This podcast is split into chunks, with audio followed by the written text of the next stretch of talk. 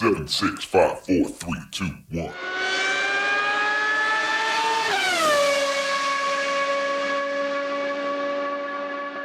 Herzlich willkommen zu Formel 1, dem Podcast mit Christian, einem spanischen Formel 1-Fan. Und mit Frank, einem deutschen Formel 1-Fan. Und heute sprechen wir über das Rennen in Zandvoort, das nur einen Sieger kennen konnte. Und er hat es auch mal wieder geschafft, Max Verstappen. Natürlich zweites Rennen in Zandvoort jetzt wieder und äh, zweiter Heimsieg. Genau. Heimsieg bei einer Person, die in Belgien geboren wurde, in, in Monaco sein ganzes Leben aufgewachsen ist, aber halt Holländer ist. Also so hat er halt drei Heimrennen eigentlich. Ja, du, Formel 1 ist international, das muss man einfach positiv sehen. Völker ja, genau, eigentlich ist es doch gut. Also ist doch schön, wenn man sich überall äh, wohlfühlt und zu Hause. Ganz genau so ist es. Aber wie hat dir das Rennen gefallen? Ja, also ganz ehrlich, ich habe auch von Leuten gehört, dass es äh, langweilig war und so. Also ich fand es nicht langweilig, ich fand es sehr taktisch und das macht mir Spaß. Und vor allem, da gehen wir später noch darauf ein, Mercedes wieder äh, vom, von der Strategieabteilung wieder ein, auf Deutschland ist ja 1 plus, in Spanien eine, eine 10, also wirklich ja. super gearbeitet. Ja, ich fand auch, es war deshalb strategisch spannend, weil verschiedene Teams auf verschiedenen Strategien waren. Und ähm, wir werden ja gleich im Detail darüber sprechen, wenn immer die Strategien sich so unterscheiden und dann noch Safety Cars dazukommen, die die Strategien durcheinander wirbeln, dann ist es natürlich äh, strategisch äh, interessant. Und Ferrari hat auch wieder nicht enttäuscht. Ferrari hat auch wieder für kuriose Momente gesorgt. Also unterm Strich denke ich, äh, war das ein gelungenes Formel 1 Wochenende in Stanford. Wenn man nicht gerade Ferrari-Fan ist natürlich, aber ähm, das ist ja fast immer so im Moment. Damit muss man schon rechnen. Aber lass uns doch mal kurz, da war auch nicht viel, aber was im Qualifying war, also Verstappen, ja eigentlich wie erwartet auf 1, Leclerc auf 2, aber dieses Mal war es jetzt nicht so ähm, eindeutig und ja, also ein bisschen mehr Glück, einen kleinen Mini-Fehler weniger von Leclerc und Leclerc hatte eigentlich auch schon die Pole, also eine super Runde von ihm. Und ja, äh, ja Mercedes Pech, dass sie so spät rausgefahren sind, das fand ich auch etwas lustig. Die Spanier haben das kritisiert, dass äh, Verstappen und vor allem Leclerc so früh rausgefahren sind im letzten äh, Versuch, ja. Und direkt kritisiert und warum macht man das, wenn man sowieso schon die schnellste Runde hat und äh, wenn, wenn die äh, Strecke so viel äh, besser wird am Ende und so weiter. Ja, die haben das dauernd ganz hart kritisiert und die waren gefühlt noch nicht mal fertig. Dann ist das passiert mit dem Dreher von Perez, wo dann die Runden von Mercedes halt nicht mehr ja, zu Ende gefahren werden konnten. Und dann auf einmal waren sie ruhig. Weißt du, das zeigt halt, äh, ja, man kann es nie perfekt machen, da ist auch ein bisschen Glück mit. Und ja, war in diesem Fall nicht die richtige Entscheidung von Mercedes. Ja, genau, das ist halt immer, immer so die Sache im Qualifying. Die Strecke wird vielleicht besser zum Ende hin, manchmal extremer und manchmal weniger extrem. Aber du hast immer das Risiko der roten Flagge. Du hast immer das Risiko, dass sich am Ende einer dreht oder dass es auch nur kurz gelb gibt, weil einer ausrutscht und dass deine Runde dann ruiniert ist. Ähm, das, das muss man abwägen. Und für Mercedes hat es dann eben leider nicht gepasst, aber nichtsdestotrotz äh, relativ gute Startposition für Mercedes, auch wenn es da jetzt nicht um die Pole ging für Mercedes am Ende. Das ging ähm, nicht um die Pole, aber ich will mal behaupten, dass vielleicht mehr drin war. Also ja, ja. es war schade für die. Die hatten wirklich ein super Wochenende ja. dann. Ja. Ja, richtig. Und ähm, das, das Pech, wenn man so will, für Mercedes ging ja ein bisschen weiter am Wochenende. Ähm, wenn wir mal auf den Sonntag schauen direkt, es sind eigentlich fast alle an der Spitze mit roten Reifen, mit den soften Reifen losgefahren. Ähm, nur die Mercedes auf den Mediums. Und ich habe mir da ganz am Anfang noch nicht so wahnsinnig viel bei gedacht. Ich meine, okay, die einen starten auf Soft, die anderen auf Medium, okay. Ähm, aber letztendlich war das ja schon der Auftakt eben für die Einstoppstrategie, die Mercedes tatsächlich probieren sollte oder probieren wollte. Ähm, und dementsprechend eben die Medium-Reifen zum Start für die beiden Mercedes und der Rest der Spitze auf Soft. Wie hast du das gesehen beim Start? War dir schon klar? Hast du schon vermutet, dass Mercedes auf einen Einstopper gehen wird?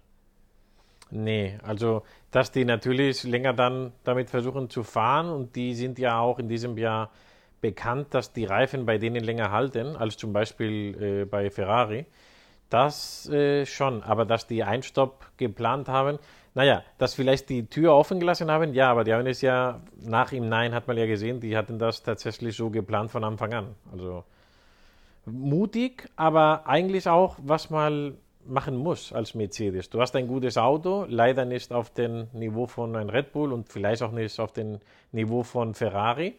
Aber wenn du nichts versuchst, kommt nichts. Und ich sag's mal so, ohne die Hilfe von den, jetzt bin ich mal ein bisschen böse und äh, schmeiß mal etwas im Raum, was natürlich Bullshit ist, ja, aber ohne die Hilfe von den zwei Teams von Red Bull, wer weiß, was hätte passieren können. Also Mercedes war auf Kurs, 1, 2 eventuell zu schaffen, auf jeden Fall Podium. Ja, ich finde es ganz gut, dass du gleich dazu sagst, du schmeißt etwas in den Raum, was natürlich Bullshit ist, weil andere Leute haben das tatsächlich ernsthaft in den Raum geschmissen und es nicht gleich als Bullshit äh, gekennzeichnet und auch nicht so gemeint. Aber sprechen wir gleich noch drüber. Ähm, ja, ich gebe dir völlig recht. Ähm, interessante Strategie, gute Strategie von Mercedes. Ähm, bisschen was wagen, bisschen was anders machen. Vor allem auch gleich mit beiden Autos. Ja, ist ja auch schon mal ein Statement. Man macht ja sonst vielleicht auch mit, mit den Autos mal was Unterschiedliches. Ähm, strategisch auf jeden Fall interessant von Mercedes.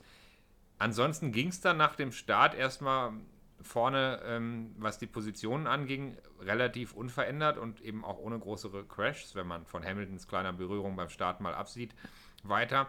Was mir aber direkt auffiel, war, dass Leclerc einigermaßen an Verstappen dranbleiben konnte, aber Sainz musste schon richtig abreißen lassen. Also Sainz, und wir haben ja auch immer über die Punkte in der WM gesprochen, die Punkte in der WM geben das nicht so ganz her. Die zeigen, dass Sainz relativ nah dran ist an Leclerc, aber im, im, im Rennen und hier in den ersten Runden ganz besonders, Sainz hatte keine Chance, äh, den Speed der Spitze mitzugehen. Nach zehn Runden hatte er schon fünf Sekunden Rückstand auf Leclerc, der vor ihm war. Ähm, das fand ich schon, schon ganz auffällig. Ja, also am Anfang, äh, genauso wie du gesagt hast, fand ich erfrischend, dass der Leclerc an Verstappen dranbleiben konnte, weil wir kennen es ja auch schon anders. Äh, dass Sainz in diesem Moment nicht mithalten konnte, hätte auch sein können, was ja auch nicht war, aber hätte damals, also als ich es live gesehen habe, könnte auch sein, dass er sagt, nee, die fahren jetzt die Reifen kaputt. Ich mach mal halt mein, was weiß ich, meine Pace. Du weißt ja, die, die kriegen ja sogar die Runden angesagt. Du musst 1,21 machen im Durchschnitt. Dann schaffen wir es auf Pitstop in, weißt du, in Runde 33, sowas, ja. Vielleicht wäre das so gewesen, aber nee, äh, das ist Perez und Sainz sind eine andere Liga als äh, Verstappen und Leclerc.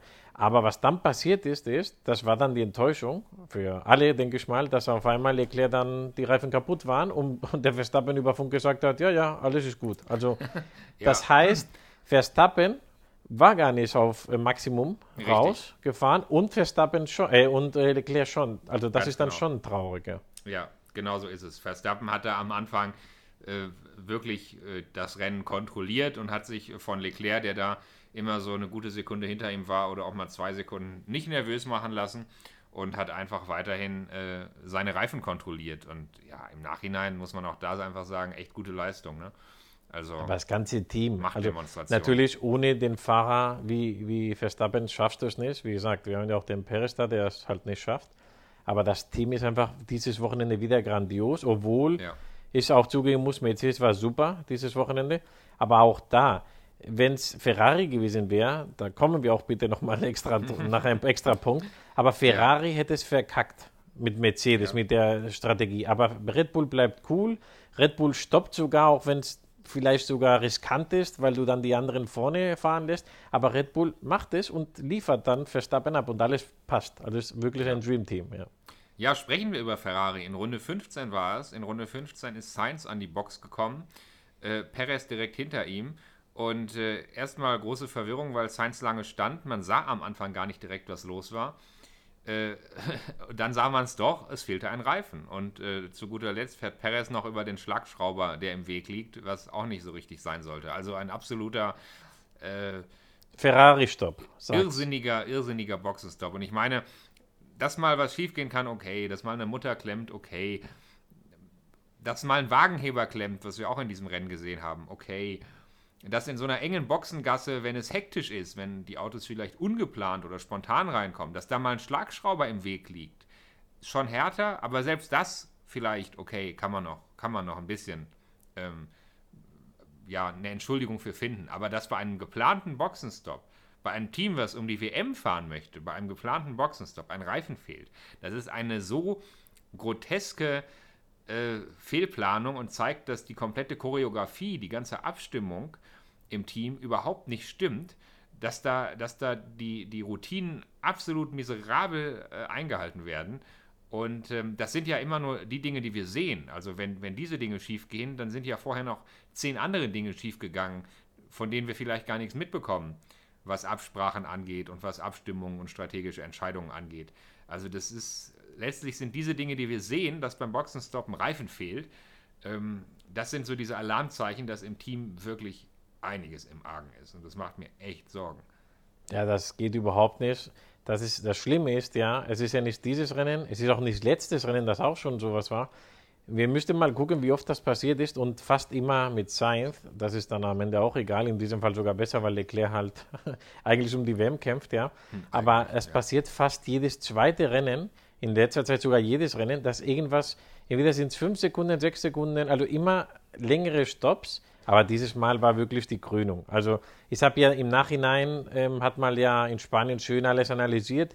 Die Erklärung war wohl, dass, der, ähm, dass das Team zu spät informiert wurde, dass er reinkommt. Also es war jetzt nicht so, dass Sainz einfach gesagt hat, du, ich stoppe, sondern er wurde gerufen, aber halt quasi, also die haben erklärt, wenn, wenn du was planst und stoppt, dann informierst du erstmal die Crew, und dann den Fahrer, ja. Und wenn es sehr knapp wird, weil die halt gucken müssen, ob jetzt die das machen oder nicht, dann informierst du die Crew und sagst, Achtung, vielleicht holen wir ihn rein und dann quasi ziehen die schon die Handschuhe an oder nehmen schon mal die Reifen in die Hand, aber gehen noch nicht raus, ja, aber sind quasi schon in Startstellung. Aber da ist es wohl so passiert, dass die einfach wahrscheinlich gleichzeitig gesagt haben, komm rein, der war auch schon da. Und dann das Problem, und das hat man dann in der Kamera, ähm, habe ich dann in der Wiederholung gesehen, der, der Reifen, der gefehlt hat, ist halt rausgerannt, der Typ, als schon das Auto stand. Ja? Und dann ist er vorne rechts rausgekommen aus der Box. Das Problem ist, er kann nicht rechts an den, also links an den Auto vorbei, weil da ist ja diese Boxengasse und die ist verboten. Da darfst du nicht drüber laufen. Ja? Dann musste er halt um das Auto rechts rum, da sind aber auch diese ganzen Maschinen, ähm, kennst du ja vom Formel 1, also alles, was zwischen Auto und der Box ist, da ist ja, ja. Maschinen und die, das Ampelsystem und andere Reifen noch, ja. Und dann musste er sich da irgendwie zu, äh, durchzwängen. Wenn du sagst, wenn du die Wiederholung mal guckst, das ist sehr lustig. Und bis er dann um die andere Seite äh, rum ist. Also peinlich. Ich meine, wenn dir sowas ja. passiert als, als Amateur, ja, aber einer der Top-Teams in der Formel 1, tut mir leid, das geht nicht. Nee. Ja, aber das sind ja Standardabläufe. Also ich muss ja das Team so trainieren und, und das Team so im Griff haben, dass jeder Mechaniker einfach jederzeit weiß, wie seine Handgriffe sind. Wenn, so, wenn es heißt, wir stoppen jetzt, der Fahrer fährt jetzt in die Box, dann, dann muss jeder aufspringen und seine Handgriffe kennen und dann muss jeder in der Lage sein, die richtigen Wege zu gehen und an der richtigen Stelle mit dem Reifen zu sein. Und dass die da um die Autos rumlaufen und den Weg suchen müssen an ihre Position, ja. Ja, und wie gesagt, wenn es dieses Wochenende gewesen wäre, aber es ist ja jedes Wochenende. Ja. Und ich sag's dir, wie es ist, wenn Sainz reinfährt, sagen die spanischen Sprecher, mal schauen, ob das klappt. Und das sagen ja. die vor dem Stopp, weil die wissen, dass immer was ist. Und als ja. es dann passiert ist, die sagen es nicht aus Spaß, aber die sagen es schon so nach dem Motto, naja, also immer kann es nicht schief gehen. Und dann, als das passiert ist, haben sie gesagt, das kann doch nicht sein. Ja? Dann hat ja. er halt die Position verloren mit ganz vielen anderen. Und äh, ich sage schon mal auch jetzt, den zweiten Stopp, den er dann gemacht hat, haben den rausgeschickt und dann einen Safe Release mit, ja. mit äh, Alonso provoziert, was ihn dann ja. auch nochmal das, äh, wie sagt man denn, das Finish dann, da hat er zwei, drei Positionen verloren am Ende des Rennens, weil er halt eine Strafe bekommen hat. Also alles ja. schlimm und schlecht. Also. Und Sainz war der Meinung, beim zweiten Stop es sei kein Unsafe Release gewesen, weil er sogar noch gebremst hat, weil vor ihm die McLaren-Box war und angeblich dort ein McLaren-Mechaniker im Weg stand. Also Sainz war der Meinung, er hätte für den McLaren-Mechaniker gebremst. Man hat aber aus meiner Sicht relativ klar gesehen in den Fernsehbildern, dass auch ohne diesen McLaren-Mechaniker es einfach ein ganz klassischer Unsafe Release war. Also Alonso war einfach da, so oder so. Äh, ja, es wurde halt nur schlimmer, weil er halt bremsen musste. Es wurde schlimmer, hat. dadurch, dass er ja. gebremst hat, aber ein Unsafe Release war es trotzdem. Und ich wiederhole mich, aber auch für einen Unsafe Release gibt es eigentlich keine Entschuldigung. Das darf eigentlich nicht passieren. Und, nee, finde ähm, ich, find ich genauso wie du. Und es ist auch egal, auch wenn ein, ein Huhn davor läuft, das ist äh, Alonso egal. Also Alonso wird äh, verhindert und wenn du es machst, weil dein Auto brennt, weil der Gegenüber, dann, du, dann muss man gucken, ob mal McLaren eine Strafe dann macht, warum auch immer, wenn du das beweist, ja. Aber Fakt ist, und das ist nicht, weil vor allem, weil es Alonso war, war es dann wahrscheinlich weniger dramatisch. Wäre es nicht Alonso gewesen oder wäre Alonso, also von, von Hamilton, also Sainz wäre Hamilton gewesen, dann wäre Alonso im Funk ausgerastet, ja. Aber da Sainz und die Freunde befreundet sind, hat er wahrscheinlich nichts gesagt oder wenig gesagt, ja. ja. Aber das war ganz klein ein äh, Release und Alonso oder das Auto, was halt äh, benachteiligt wird, ist egal, warum du es machst. Also du hast es gemacht und Punkt. Also. Du, und wenn wir gerade über Boxenstops reden, du weißt ja, ähm, wir greifen jetzt mal vor, aber das nächste Rennen, was ja direkt vor der Tür steht, ist in Monza, das Heimrennen von Ferrari. Und Ferrari wird in speziellen Lackierungen und speziellen Overalls antreten, also in speziellen Outfits, nämlich in gelben Outfits um eben äh, die Jubiläen und diese spezielle oder, oder das Heimrennen in Monza zu feiern. Und da habe ich direkt was Lustiges zu gesehen auf Twitter, denn Mercedes hatte mal dieselbe Erfahrung gemacht. Mercedes hat, ich glaube, es war letzte Saison, äh, Jubiläum gefeiert und ist in speziellen Outfits angetreten und das Rennen war ein Rennen zum Vergessen, äh, unter anderem auch wegen missratener Boxenstops. Also ich weiß nicht, ob du dich daran erinnerst, aber äh, kein Kann gutes Omen, kein gutes ah. Omen. Aber kann es schlimmer werden bei Ferrari? Ja, das ist die Also ich glaube nicht.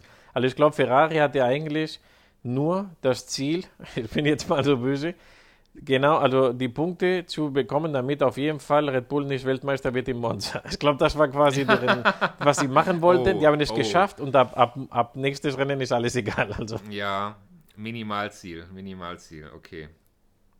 Gut, lassen wir Ferrari mal kurz hinter uns, denn äh, so traurig es ist, aber das äh, spannendere Duell strategisch war an diesem Wochenende eigentlich zwischen Red Bull und Mercedes.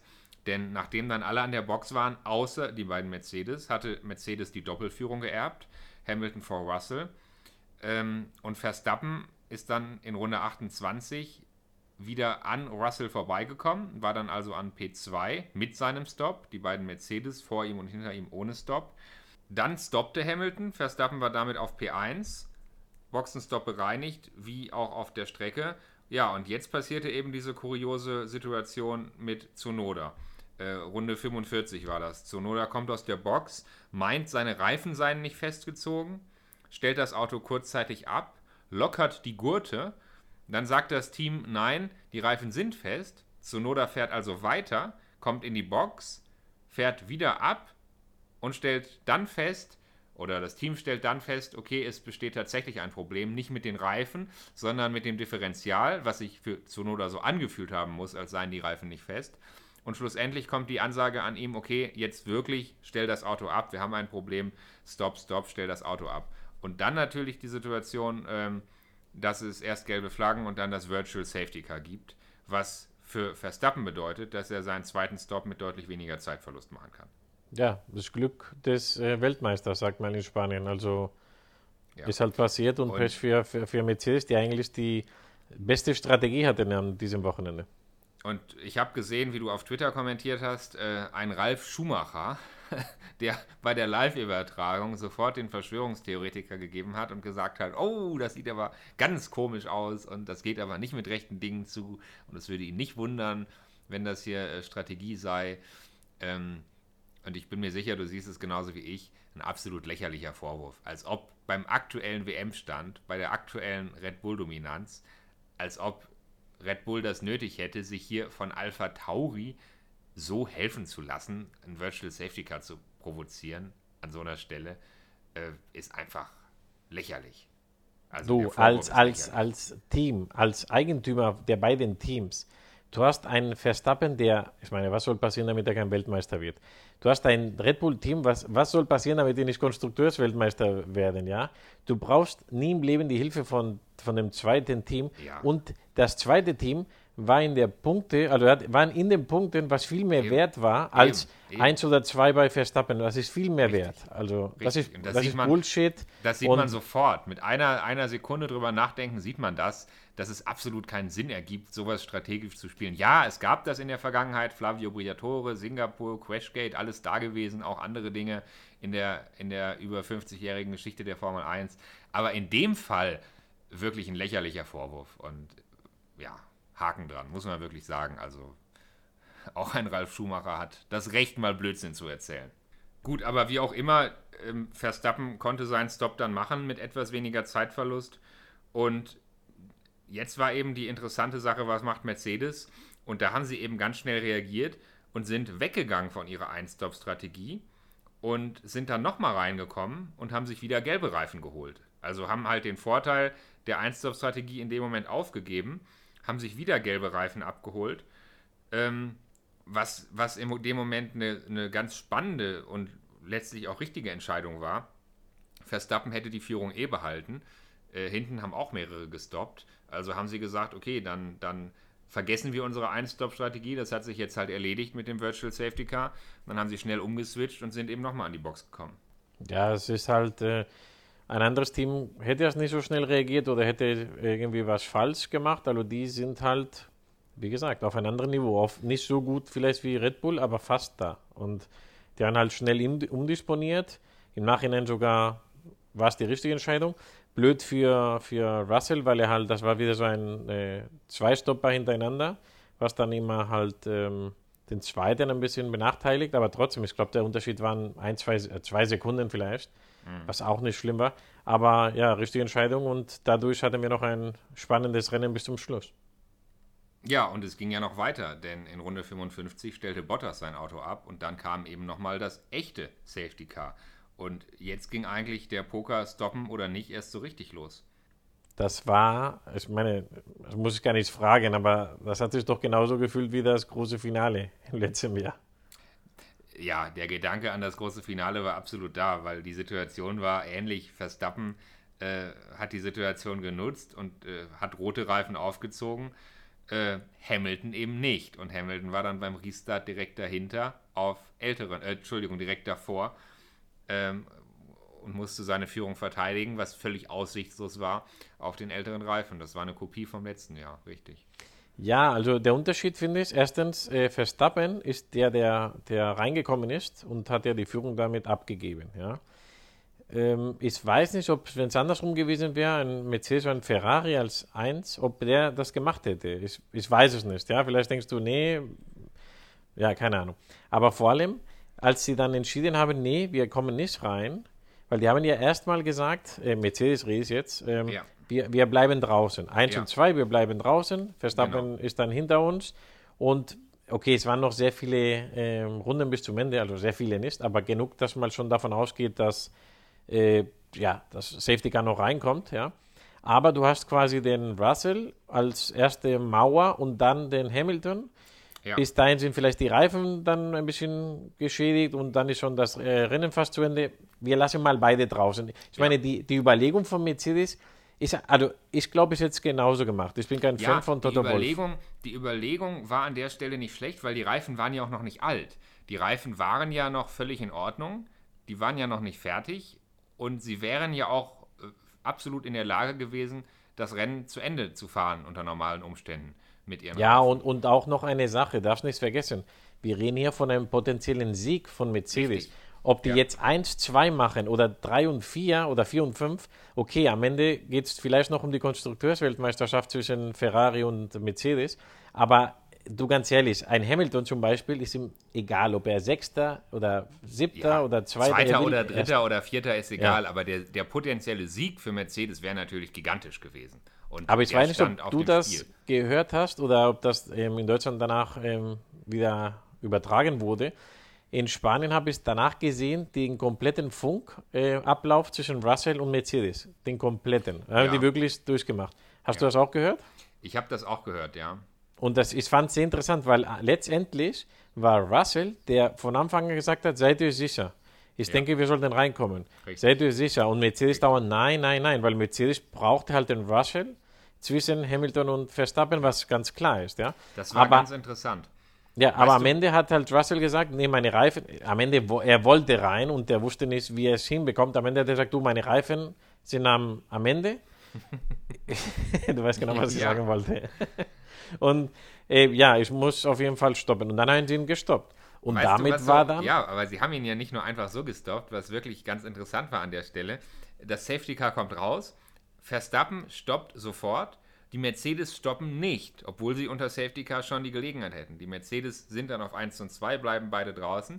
Und jetzt passiert folgendes: Das Safety Car wird durch die Boxengasse geleitet, Safety Car through Pit Lane, weil Bottas eben auf der Startzielgerade steht. Und wenn du sowieso unter einem Safety Car schon deutlich weniger Zeit verlierst, weil natürlich das Feld langsamer fährt, dann muss man sich ja vorstellen, und das muss man wirklich nochmal herausstellen jetzt, wenn das Feld durch die Boxengasse fährt, mit dem Geschwindigkeitslimit in der Boxengasse, dann ist dein Zeitverlust ja noch geringer für einen Stop. Verstehst du? Ja. Wenn sowieso alle durch die Box fahren, ist dein Zeitverlust noch geringer. Das heißt, das komplette Feld biegt jetzt ab, fährt durch die Boxengasse. Russell macht noch Druck, gibt noch Handzeichen, weil er genau weiß, er fährt jetzt an die Box und der vor ihm fahrende war ihm zu langsam unterwegs. Und dann fährt Hamilton durch. Russell biegt an die Box ab, während das komplette andere Feld auch durch die Boxengasse fährt und holt sich frische Reifen ab mit nur minimalem Zeitverlust. Und das Risiko, was aber bestand, wenn das Feld eng zusammengestaucht ist, du kommst nicht mehr raus. Da muss man auch mal drüber nachdenken. Genau, Wenn ja, das komplette Feld durch die Boxengasse fährt und du machst in dem Moment einen Stop, dann hast du vielleicht einen Unsafe Release, wenn du rausfährst und kommst und kommst und kommst nicht raus und fällst bis ganz ans Ende zurück. Kann dir auch passieren. Also einen Boxenstopp zu machen, während das Safety Car das Feld durch die Boxengasse führt, ist schon eine interessante Geschichte. Und genau das hat Russell gemacht und hatte dann eben frische rote Reifen zum Schluss. Und äh, ja, der Rest ist Geschichte. Aber ich finde, äh, rein von den Stops her, von, der, von den Entscheidungen her und dem Timing der Stops absolut interessant. Ja, ist auch. Dann hast du auch äh, interessant noch zum Schluss, also für die Leute, die es vielleicht nicht gesehen haben, natürlich Verstappen hat dann den Hamilton, also ja, ni- nicht nur das, das müssen wir noch auch sagen. Es war sogar die Vermutung in Spanien, haben gesagt, wir müssen die Wiederholung gucken, ob vielleicht nicht Verstappen sogar ihn zu früh überholt Ja. hat, den Hamilton, ja. weil er ihn wirklich, das waren glaube ich, haben die ausgerechnet vier Meter oder drei Meter, Ja. Also zwischen der Linie, du darfst ja erst überholen ab der äh, Start-Ziel-Linie. Ja. ja. Und Verstappen war schon auf seiner Höhe. Da ging es los, ja, darf man das, darf man nicht. Also doch, mal darf, mal darf nicht ähm, während der Aufwärmphase, äh, wie Verstappen halt letztes Jahr dauernd gemacht hat, nebeneinander fahren. Genau. Aber Das sobald mal Gas gibt, Worden, das darf man nicht. also sobald mal Gas gibt, darf man das, ja. Also das war okay. Jetzt Aber könnte du man sagen, jetzt könnte man sagen, Hamilton hätte ihn in eine Falle locken können und wieder vom Gas gehen können. Das hätte er wiederum machen darf sollen. Hamilton, das wiederum darf Hamilton aber auch nicht. Weil nee, nicht bremsen, aber ein bisschen vom Gas gehen, das, das weiß nicht, ob das so Ja, aufgefallen wäre. grenzwertig, grenzwertig. Du darfst zwar als Leader das Tempo bestimmen, du musst aber einmal an einer Stelle darfst du das Tempo anziehen und äh, wenn du da beliebig das Tempo anziehst und wieder bremst und wieder Gas gibst und wieder bremst, dann wäre das so eine Art Erratic Driving. Ja, Bremse, würde als Bremse gefährlich nicht, aber vielleicht, Ja, äh, ich sage jetzt mal von wäre 100% auf, auf bin ich, 95, mir, weißt du? bin ich mir nicht ganz sicher, ob das nicht auch für Hamilton hätte eine Strafe nach sich ziehen können, weil er hatte Aber ja lustig wieder angezogen. Lustig wäre es gewesen, aber ähm, ja. Vor allem, was Gut. man schon gesehen hat im Nachhinein, ist, dass Verstappen doch ein bisschen Gas weggenommen hat. Also man hat gesehen, also das hat er schon machen müssen, weil sonst wäre es wirklich Aber schlecht gewesen. Du, da siehst du mal, da siehst du einfach mal den Unterschied und so spannend wie das ist mit den Safety Cars und mit den verschiedenen Strategien, es wird natürlich dadurch ein bisschen gemindert, ähm, dass der Red Bull einfach so dermaßen überlegen ist. Also die, die Ferrari hatten keine Chance gegen den Red Bull und die Mercedes hatten erst recht keine Chance. Ich würde ja sogar sagen, nicht der Red Bull, Verstappen. Ja. Wie gesagt, Perez ist nicht auf dem Niveau, nicht mal in der Nähe.